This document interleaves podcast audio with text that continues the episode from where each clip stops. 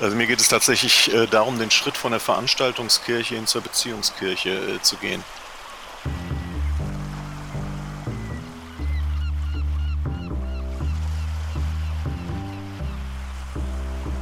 Die Leute haben Lösungen für ihre kleinen Alltagsprobleme, die Bewältigung äh, des Alltags gesucht. Äh, und manchmal habe ich den Eindruck, wir, wir bieten den Leuten riesen Antworten an, wie so eine Hochspannungsleitung und die Leute haben einen kleinen Toaster. Und damit herzlich willkommen beim Windtauch Podcast. Mein Name ist Tobias Sauer und ich bin heute zusammen mit dem Klaus Douglas. Hallo Klaus. Äh, ja, die, die, aufmerksamen HörerInnen von euch wissen ja, dass äh, Klaus schon mal da war, zusammen mit dem Fabian und wir äh, ein bisschen darüber geschnackt haben, wie äh, Gottesdienstprojekte kommen. Und seitdem ich sehr oft zitiere, äh, Leidenschaft schlägt Qualität.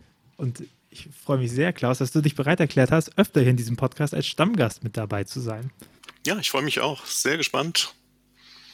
Und für all die, die es noch nicht wissen, weil eventuell haben wir das Konzept mal angekündigt, aber noch nicht so konsequent durchgezogen. Äh, dieser Podcast hat, äh, hat und wird Stammgäste bekommen, die in regelmäßigen Abständen ähm, über verschiedene Themen schnacken mit mir, weil es äh, natürlich immer schön ist, wenn man einmal die Person kennenlernt und einmal so ein bisschen die Biografie und die Ansatzpunkte hat. Aber es sind so viele interessante Personen schon hier dabei gewesen und bei manchen lohnt es sich eben auch, in regelmäßigen Abständen nochmal nachzufragen und zu sagen, so, gib doch mal deine Meinung und deinen Senf zu Themen dazu. Und genau äh, deswegen gibt es, äh, gibt es die. Und äh, Klaus hat sich bereit erklärt, einer von diesen Stammgästen sein zu wollen.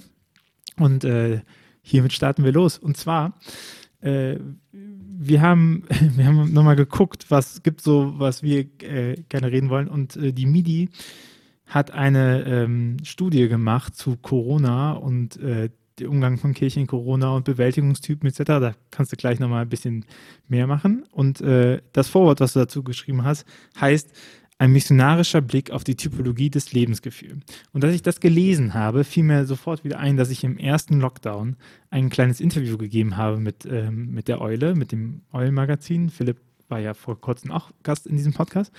Mm, und ich zitiere das mal und Klaus, und äh, bitte sag mir, was ich davon zu halten habe. Also, ich habe damals gefragt, gesagt, die Krise ist kein Ort für Wachstumsfantasien. Es ist jetzt nicht der Zeitpunkt, wo wir denken sollten, nice, jetzt bauen wir so richtig viel auf, damit wir ganz viele Menschen fangen. Ich erfinde das als extrem übergriffig. Wer jetzt denkt, die Stunde der Mission in der digitalen Kirche sei gekommen, weil sich die Leute daheim nicht mehr wehren können, der spinnt. Es geht nicht darum, mehr und immer mehr zu senden. So, Klaus, jetzt sag mir mal, wie das ist mit der Mission. Ach, das sind so viele Themen, die du jetzt gerade angesprochen hast. Zum einen ist es nicht das Vorwort, sondern fast das Nachwort, das vorletzte Kapitel in der gesamten Studie. Das heißt, wir haben uns eine komplette Studie lang Zeit genommen, wahrzunehmen, zu hören, genau hinzuschauen, wie es den Menschen draußen im Lande geht. Ich sag mal kurz was zu der Studie. Ich, ich gebe dir in all dem, was du eben gesagt hast, recht, um deine Frage zu beantworten. Und trotzdem würde ich gerne in den einzelnen Aspekte gleich nochmal reingucken. Ähm, wir haben 50 Menschen über ein Jahr befragt und sie dreimal über dieses Jahr hindurch in verschiedenen Phasen der Corona-Pandemie äh, sehr ausführlich, rund zwei Stunden interviewt. So etwas nennt man eine qualitative Studie. Eine relativ kleine Menge, haben sich auch schon gleich Leute aufgeregt, 50 Leute, wie soll das repräsentativ sein? Nein, eine qualitative Studie ist nicht repräsentativ. Da gibt es auch Untersuchung. Ähm, die Studien kann man aufeinander beziehen. Das haben wir in der Studie auch so vorgenommen. Aber das ist, glaube ich, die erste, meines Wissens erste, zumindest in Deutschland, qualitative Studie, die über ein Jahr die gleichen Menschen begleitet hat und die Ups und Downs äh, miteinander einfach ähm, verfolgt hat und äh, sich das genau angeschaut hat. Was äh, sind eure Bedürfnisse in dieser Zeit gewesen? Wie ging es euch? Aber die der Opener war immer die Frage, wie geht's euch im Moment? Ähm, aber dann auch die Frage, was gibt euch Kraft, was gibt euch Zuversicht und, und, und. Also das ist im Grunde genommen der, der Aufriss dieser gesamten Studie gewesen. Und wenn ich ganz am Schluss ganz vorsichtig einige missionarische Ausblicke gebe, dann nicht zu sagen, so, jetzt kommt die Stunde des Wachstums. Also angesichts dessen, was im letzten Jahr passiert ist, ist ja ein Desaster, auch, auch für, für Beteiligung an Kirche, ähm, Gottesdienste, dort, wo sie sie wieder stattfinden, merkt man plötzlich fast die Hälfte der Leute, die vorher gekommen sind, das waren ja ohnehin nicht so viele, äh, sind, sind weggeblieben, haben irgendwie nichts vermisst oder nicht so, dass man wieder zurückkommt. Also jetzt von Wachstum zu reden, ist überhaupt nicht äh, mein Ansatz. Dann äh, schieß los, was meinst du damit Mission? Mission ist, hat erstmal nichts mit Wachstum zu tun, sondern Mission ist schlicht und ergreifend. Also früher hätte ich gesagt, Menschen mit Wort und Tat ähm, mit der Liebe Gottes in Berührung zu bringen. Ich habe diese Definition heute erweitert für mich und sage, Mission heißt für mich, äh, Menschen mit Worten und Taten und mit sozialer Praxis mit der Liebe Gottes in Berührung zu bringen. Also nicht nur das, was ich tue und sage, sondern auch was ich bin. Deshalb diese soziale Praxis. Ähm, so wie wir als Kirche reden, da, da versteht jeder was drunter, was wir tun. Da verstehen viele was drunter, vor allem wenn man auch, auch Diakonie als Kirche wahrnimmt, da ist viel tun. Aber auch, was sind wir und wie äh, ist unsere soziale Praxis vor Ort? Wie sind wir im Umgang mit den einzelnen Menschen? Ähm, wenn, wenn da Menschen etwas von der Liebe Gottes spüren, ähm, dann passiert Mission. Und das passiert nicht äh, zu dem Zweck, dass die Kirche wächst es passiert zu dem Zweck, dass Menschen äh, Heil erfahren, Heilung erfahren, gesegnet werden. Es geht nicht darum, dass Kirche sich irgendwo daran gesund stößt, sondern es geht darum, dass das Menschen ähm, Heil und Heilung erfahren und Segen. Nun ist natürlich in, in Zeiten von Pandemie der Begriff der Heilung ja auch was Erklärungsbedürftiges, oder? Also in dem, was ihr geguckt habt als Interview, was würdest du denn sagen, sind so die Bedürfnisse vom Menschen, wo, ich meine, das ist ja lustig, wir hatten ja auch beim letzten Mal ganz viel über Heilung, jetzt jetzt wieder ein, der, äh, der evangelische Patient, darüber haben wir geschnackt, ne? Äh, da ging es ja auch schon ganz viel um Heilung als Thema und was würdest du denn sagen, sind denn so die Ansatzpunkte, an die man gehen kann bei den Bedürfnissen, wo man, wo es um Heilung geht? Also wo auch Kirche eine Antwort hat, ne? So, also ich meine, wir sind ja keine Ärzte. Ja. Also in der Tat, äh, ich, ich glaube, an, an körperliche Heilung zu denken ist ein Aspekt an dem Ganzen. Aber es gibt ja auch Grundvoraussetzungen zur Heilung, ähm, dass, dass ein Mensch ähm, äußerlich gesund wird dazu äh, oder, oder dass Krankheit gelindert wird, dass Menschen begleitet werden in ihrer Krankheit. Da kann Kirche sehr wohl ihren Beitrag äh, leisten. Also wir entwickeln keine Impfstoffe und ähm, aber wir, wir können ein, ein eine These in die Welt setzen, wie man mit Impfungen umgeht. Ähm, wir können Menschen begleiten in dieser Krise. Wir können Menschen helfen in ihren Beziehungen, dass Beziehungen heil bleiben, heil werden. Es sind unglaublich viele Beziehungen kaputt gegangen, gerade im Nahbereich. Ähm, ich glaube, dass wir als Kirche hier wirklich was über Heilung von Beziehungen, Heilung der Seele ähm, und auch mit einer deutlichen Stellungnahme zu dem, was äh, es an körperlicher Heilung oder körperlichen Heilungsmöglichkeiten oder Vorbeugemöglichkeiten gibt, können wir durchaus auch unseren Teil beitragen. In der ähm, Studie macht ihr drei Grundbedürfnisse aus, gell?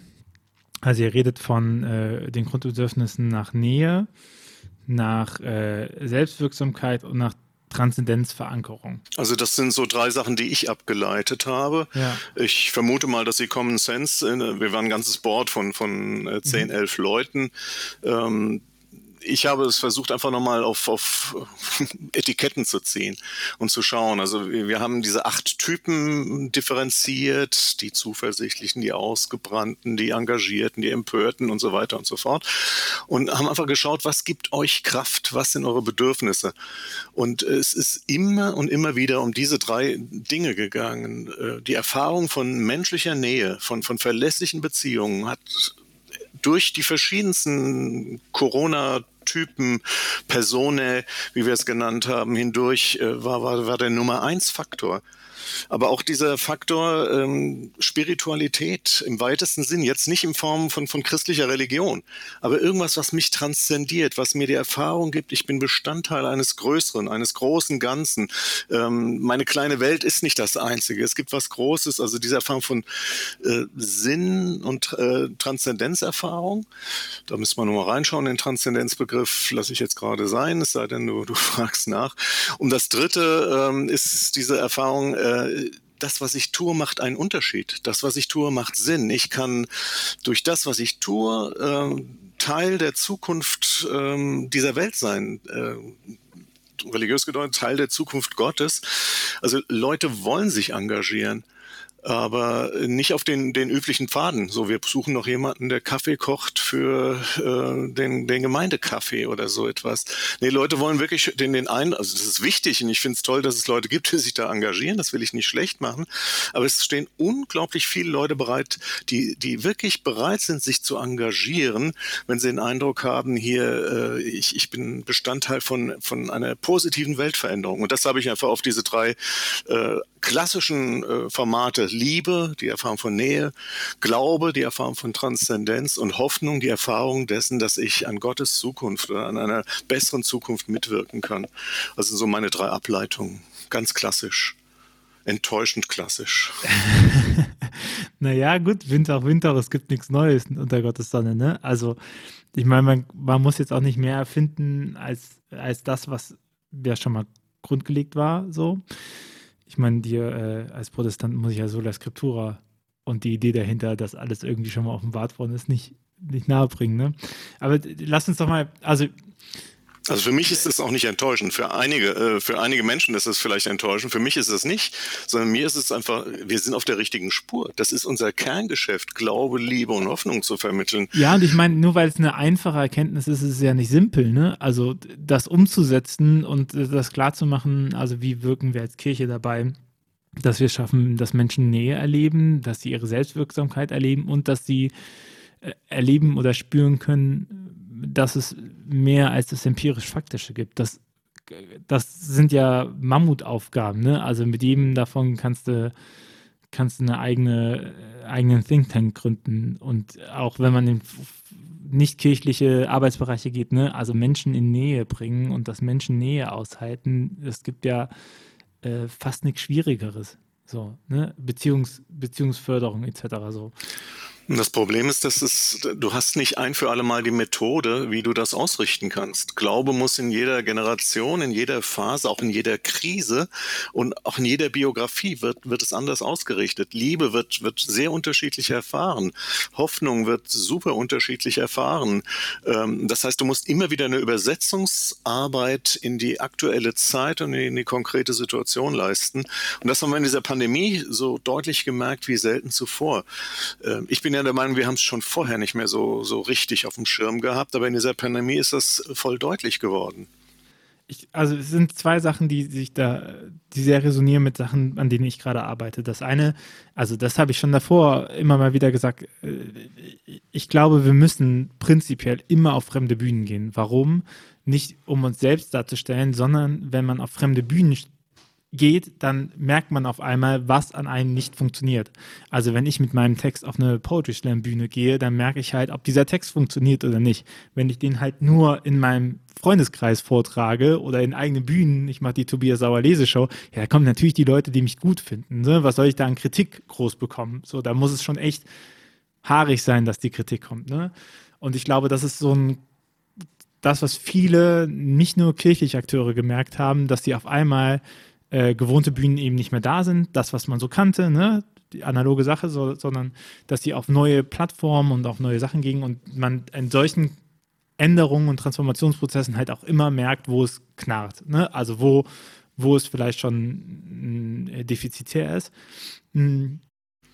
Wobei der Begriff der Bühne, also der, der, bringt bei mir momentan nichts Positives zum Schwingen. Ich, ich, glaube, ich weiß, was du meinst. Ich glaube, wir müssen, müssen runter von der Bühne. Wir müssen rein ins Gespräch. Ähm, diese Vorstellung, ähm, die in unserer Kirche immer präsent war, wir sind an der Bühne, wir treiben öffentliche Verkündigung oder wie die Schlagworte alle heißen. Ich glaube, die, die Pandemie hat deutlich gemacht, und ich sage es nochmal, was meiner Meinung nach schon vorher da war, die Leute brauchen viel mehr eins zu eins Betreuung. Sie brauchen, dass man ihnen im, im Alltag nahe ist und nahe kommt. Ähm, das ist äh, mit Bühne allein natürlich, nicht so, ja. Genau, ich meine das mit Bühne natürlich nicht, äh, also dass man sich jetzt irgendwo hinstellen soll.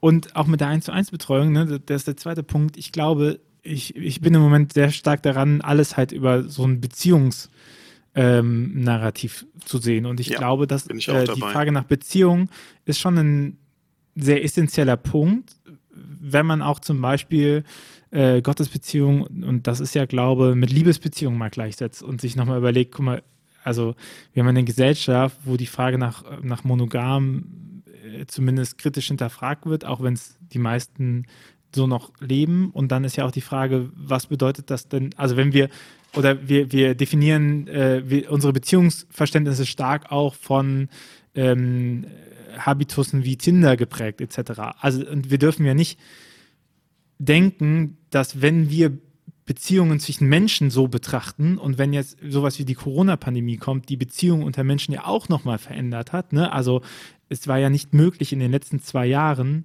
Leute krass kennenzulernen, die man noch nicht kannte. Also weniger. Ne? Und wenn ich mit äh, Single-Freunden rede, die, äh, die, die, die, für die war das ein Kraus, Dating irgendwie in dieser Zeit stattfinden zu lassen. So, und das ist das, der Kosmos und der Narrativ, wie sich Beziehung deutet. Und dann natürlich hinzukommen und äh, zu denken, dass Gottes Beziehung nicht von diesem Bild aberbt, ne? Und, und, und sich daran nichts verändert. So, das ist diese Zeitlichkeit, ne, die du erwähnt hast. Und, und auch zu überlegen, auch Nähe und Selbstwirksamkeit, das ist ja auch etwas, was sich in äh, Beziehungen zeigt. So, also in Beziehung zu sein heißt es nah sein können, das kann auch nicht jeder. Und Selbstwirksamkeit nochmal wahrzunehmen, selbst wenn man in einer Abhängigkeit zu einer anderen Person steht, ist ja auch nochmal ein Riesending. Ne? Mhm. Ja, also ich bin ganz bei dir, Beziehung. Wenn ich vorhin tatsächlich eins zu eins Betreuung gesagt haben sollte, bereue ich das jetzt schon. Also mir geht es tatsächlich äh, darum, den Schritt von der Veranstaltungskirche hin zur Beziehungskirche äh, zu gehen. Äh, wer, wer, mich kennt, weiß, ich stehe durchaus auf große, wunderbare Veranstaltungen. Wir haben ja früher so Kinogottesdienste mit sechs bis 800 Leuten gefeiert. Das finde ich immer noch cool. Aber das Entscheidende auch in, in der Gemeinde, in der Fabian Vogt und ich äh, tätig waren, waren nicht die 600 Leute, die in den Gottesdienst kommen, sondern die 50 Hauskreise, die wir hatten, wo Beziehungen möglich wurden. Also ich glaube, wir müssen uns selbst als Beziehungskirche wiederentdecken. Und ich, ich sehe auch in, in den gestreamten Gottesdiensten, äh, das ist ja ziemlich, ich will nicht sagen in sich selbst zusammengefallen, aber der, der Anfangshype ist deutlich, deutlich, deutlich zurückgegangen. Ähm, was aber wirklich ähm, sich, sich fortgesetzt hat, waren Gottesdienstformate, wo Menschen partizipieren konnten, wo sie merkten, ich komme da drin vor oder so, so kleine Konzepte wie Wohnzimmerkirchen oder so etwas. Also dort, wo Beziehungen gepflegt und aufgebaut wurden. Also wir haben bei uns als Medien als Jahresmotto statt des allgemeinen größer, schneller, weiter sagen wir kleiner, langsamer, näher. Das ist momentan das Gebot der Stunde für uns als und, Kirche. Aber gleichzeitig dürfen wir natürlich auch nicht die Asynchronität von Beziehungen äh, vergessen, ne? wie es eine Josephine Test geschafft über ihren Account, dass Leute Andacht feiern und dass Leute auch das Gefühl haben, mit ihr Andacht zu feiern, obwohl zwischen dem, der geschriebenen Andacht, der aufgenommenen Andacht und der tatsächlich bei den Personen individuell gefeierten Andacht es keine zeitliches Live-Element gibt erstmal. Ne? Und trotzdem, dass die Leute die Rückmeldung geben und das Gefühl haben und, und spüren, als ob man in dem Moment beieinander ist. Ne? Und ich glaube, äh, das ist, also wenn ich mir was wünsche, was man mitnimmt, ist, dass, dass wir in einer, also dass niemand sagt was gegen Synchronität und Analogität. Ne? So, ohne Frage, hat auch seinen Wert. Aber dass wir auch anerkennen können, dass gerade wenn wir im digitalen Bereich arbeiten, wir auch viel stärker nochmal darauf bauen dürfen, dass Beziehungsaufbau asynchron funktionieren kann. Ne? Dass ich jetzt eine Story aufnehme, die du in einer Stunde guckst und dich trotzdem in dem Moment verbunden fühlst, wo ich diese Story aufgenommen habe. Ne? Und so dieses Element, das hat ja auch was von Nähe und das kann auch Nähe ausdrücken, aber ich muss nicht immer dich anrufen, um dir nahe zu sein. Ne? Das gilt so. auch im analogen Bereich, Tobias. Ja. Ähm, mal, ein Prediger kann 500 Leuten predigen und alle haben den Eindruck, der ist mir total nahe. Der spricht mir direkt aus dem Herzen ins Herzen hinein. Aber äh, eigentlich faktisch kennt er von diesen 500 Leuten vielleicht nur 450 und, und trotzdem gibt es das, also was du an Asynchronizität nennst, ähm, also gibt es auch im analogen Bereich, bin ich voll bei dir. Also Nähe heißt nicht nur, ich sitze nebeneinander und kuschle. Und ich, ich, ich glaube, das ist nochmal auch wichtig, dass wir das das will auch nicht jeder. Entschuldigung, das ja. will auch nicht jeder. Ich, ich, ich zum ich Beispiel auch, bräuchte das nicht. Wir haben uns ja noch nie getroffen. Ja. Also, äh, naja, ich äh, weiß, ich, ich, ähm, ich glaube, viele vergessen auch, dass die Asynchronität auch voll wichtig ist für Nähe auf, aufzubauen. Gerade wenn wir nochmal auf ändert, geänderten Beziehungsaufbau und sowas gucken, weil ich nämlich bei Asynchronität viel eher entscheiden kann, wie viel ich zulasse oder nicht. Ne, wenn wir uns jetzt treffen, dann kannst du so in dem Moment sagen, okay, wie viel Nähe möchte ich zu dem halten oder nicht, aber das, du bist direkt im Austarieren und du bist direkt im Zugzwang irgendwie. Wenn du einfach weißt, hey, hier sind die Andachten, dann kannst du dir die einfach mal durchlesen, Du kannst dann sagen, oh, da bete ich die mal morgens oder ich bete die mal abends.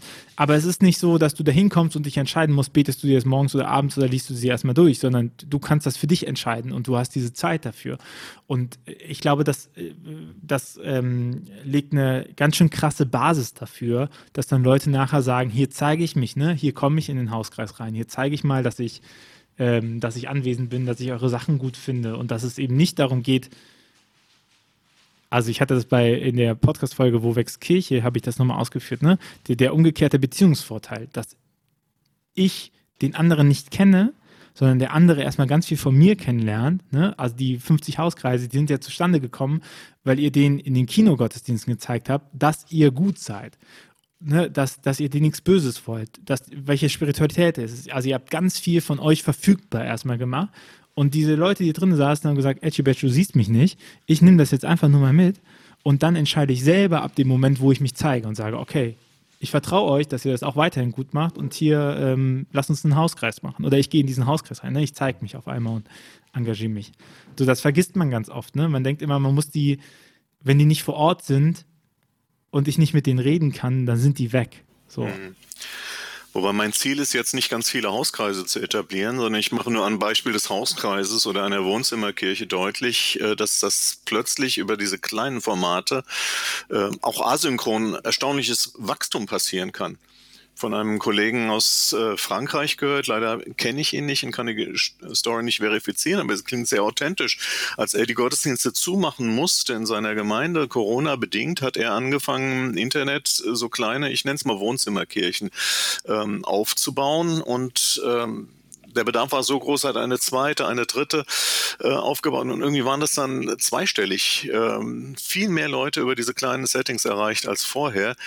Der entscheidende Punkt ist aber, er wollte jetzt nicht viele Leute über kleine Settings erreichen, sondern er wollte Menschen nahe kommen. Also da, das ist, glaube ich, ein entscheidender Punkt. Von daher nochmal das Jahresmotto von Medi, kleiner, langsamer, näher.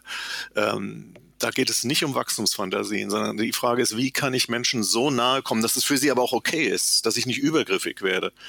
Wir, wir haben unterschiedliche Bedürfnisse an Nähe. Da, da finde ich das mit dem Asynchronen, was du sagst, sehr schön. Ich persönlich bin ein introvertierter Mensch. Ich bräuchte das, wie gesagt, nicht allzu viel äh, an, an Kuscheleinheiten.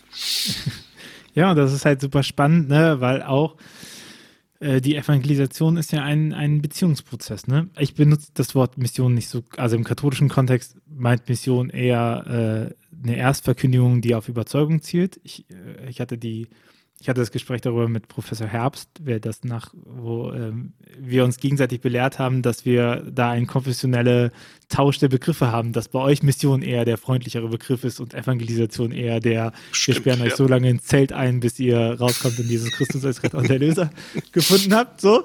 Aber ich, cool. ich glaube halt diesen, diesen Punkt zu haben, so, das ist ein Beziehungsgeschehen und es geht nicht darum, dass du irgendwas annimmst für dich, sondern dass du spürst, dass dir etwas helfen kann. Ne? Und, und dass das hier ein gemeinsames Ding ist und das gemeinsame Ding eben auch funktionieren kann, dass du komplett woanders bist. Ne? Und aber dass wir, dass wir von der Idee getragen sind oder von so einer von der Kraft, die wir nicht sehen. Und genauso ist das Christentum in den ersten Jahrhunderten auch gewachsen. Also wer mich sehr stark prägt, ich weiß nicht, ob ich es im, im letzten Podcast schon mal erzählt habe, Rodney Stark, amerikanischer Soziologe, hat einfach in verschiedenen Büchern untersucht, wie das Christentum in den ersten drei Jahrhunderten gewachsen ist. Wie es von einer kleinen, obskuren Sekte, äh, wie er sagt, äh, zu, zur weltbewegenden, äh, ja, als beherrschende Religion innerhalb von drei Jahrhunderten wurde. Und er sagt, es passiert eben nicht durch diesen klassischen Begriff von Mission. Er sagt, Paulus als Völkermissionar statistisch überhaupt nicht auffindbar. Was auffindbar ist wirklich, äh, sind, sind die Christinnen und Christen, die in ihrem Freundeskreis, in ihrer Freundschaft von dem erzählen, was sie bewegt und begeistert und die das aber auch praktisch äh, umsetzen, die die Hilfe geben, auch gerade in Zeiten der Pandemie die soziale Praxis äh, und ver verbunden mit einem Wort. Er sagt, das ist das, was, was das Dynamit in den ersten drei Jahrhunderten war, äh, das, das Christentum, und das hat sich bis heute nicht geändert. Ich predige ja für mein Leben gern, wie man vermutlich auch gerade jetzt merkt, aber äh, nicht die gute Predigt, ich hasse es zu sagen, sondern die, die Beziehungsfähigkeit der Menschen, die für das Evangelium stehen, das ist der Schlüssel für die Zukunft, auch der Kirche. Amen. Und das ist so die einfachste Übung, ne? wenn immer Leute sagen, dass die Predigt so ausschlaggebend ist, dann frage ich ihn, nenn mir doch mal die drei Predigten, die dein Leben verändert haben. Und oft, oft bleibt es stumm. Also ich komme so vielleicht auf eine, aber ich meine, ich bin auch Katholik, wir haben es ja eh nicht so mit Predigen. Ja. Äh, aber, ich, aber wenn ich sage, welche Momente oder welche Personen haben denn mein Leben geprägt und vielleicht und haben mich zum Christen gemacht, dann fällt mir schon deutlich mehr ein. Cool, ja. Und ich glaube, das ist, das ist schon auch so ein wichtiger Punkt an der Sache. So, man sagt ja auch, Glaube kommt auf zwei Beinen, ne? Und das darf man nicht vergessen. Äh, aber es geht eben nicht nur darum, dass jemand hier in meinem Büro steht und mir das erzählt, sondern es geht darum, dass man, glaube ich, dass man sich getragen fühlt von der Idee, ne? Und, und merkt, dass nicht nur man alleine da dran sitzt, sondern eben viele und dass es ein Ring ist. Und äh, ich keine also so eine Erkenntnis, die mir gekommen ist, ist nochmal zu sagen, eigentlich ist es ja total irrelevant, ob ich Leute davon überzeugen kann, dass Gott existiert oder nicht. Es ist, es ist total irrelevant, weil es auch überhaupt nicht entscheidend ist, ob jemand das sagt, dass es so ist oder nicht. Was halt viel wichtiger ist, dass ob Leute das spüren oder nicht.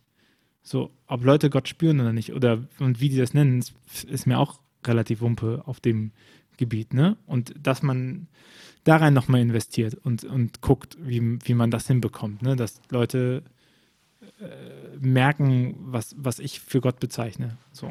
Und das können sie dann auch einfach Liebe nennen oder Solidarität oder sowas, wenn es derselben, also mir ja egal, welches, äh, was der Name dafür ist, wenn es äh, dieselbe Strömung ist, ne? So, es gibt halt nur einen Gott. Um auf deine Ausgangsfragen nochmal zurückzukommen, ob die Pandemie eine, eine missionarische Gelegenheit ist, also Gelegenheit zum Wachstum oder, also ich denke, das mit dem Wachstum haben wir erstmal an die Seite gestellt. Es gibt ja dieses Sprichwort, Gelegenheit macht Diebe. Und äh, ich glaube, auch missionarische Gelegenheiten machen Diebe. Und Diebstahl ist in den Zehn Geboten verboten. Insofern äh, würde ich sagen, bitte die Pandemie nicht als missionarische Gelegenheit sehen, weil das macht Diebe. Äh, die Pandemie ist eine Möglichkeit, den Menschen nochmal ganz neu nahe zu kommen. Und zwar nicht mit der Absicht, sie zu bekehren ähm, oder irgendwie die Kirche zu vergrößern oder zu erhalten, sondern den Menschen nahe zu kommen. Und dabei spielt natürlich eine Rolle, was mich bewegt und begeistert und was mir Kraft gibt. Aber das tritt in einen Wettbewerb, weil das ist auch so eine Erfahrung unserer Studie gewesen. Die Leute haben ganz viele sogenannte Zuversichtsanker gefunden, die nicht im religiösen Bereich sich abgespielt haben. Familie, Partnerschaft, Freundeskreis, Natur, äh, Gärtnerei. Also ich habe momentan den Eindruck, dass die neue religiöse Erfahrung nicht in Kirchen, sondern draußen im äh, Outdoor stattfinden. Outdoor ist die neue Kirche, hat mal irgendjemand formuliert. Und, und das ist ja auch keine Erkenntnis, die neu ist. Ne? Also auch da sind das ja Strömungen, die schon immer weiterkommen, wo man auch sagen muss, Krisen sind natürlich auch äh, Zeiten, persönliche wie öffentliche Krisen sind ja auch Zeiten, wo sich nach, Sachen neu ordnen, ne? Und wo Sachen, die schon lange angeknackst waren, auf einmal ganz durchbrechen und Sachen, die man schon immer mal ausprobieren wollten, die jetzt auf einmal ausprobiert werden, weil man sagt, jetzt kann ich ja auch mal damit anfangen.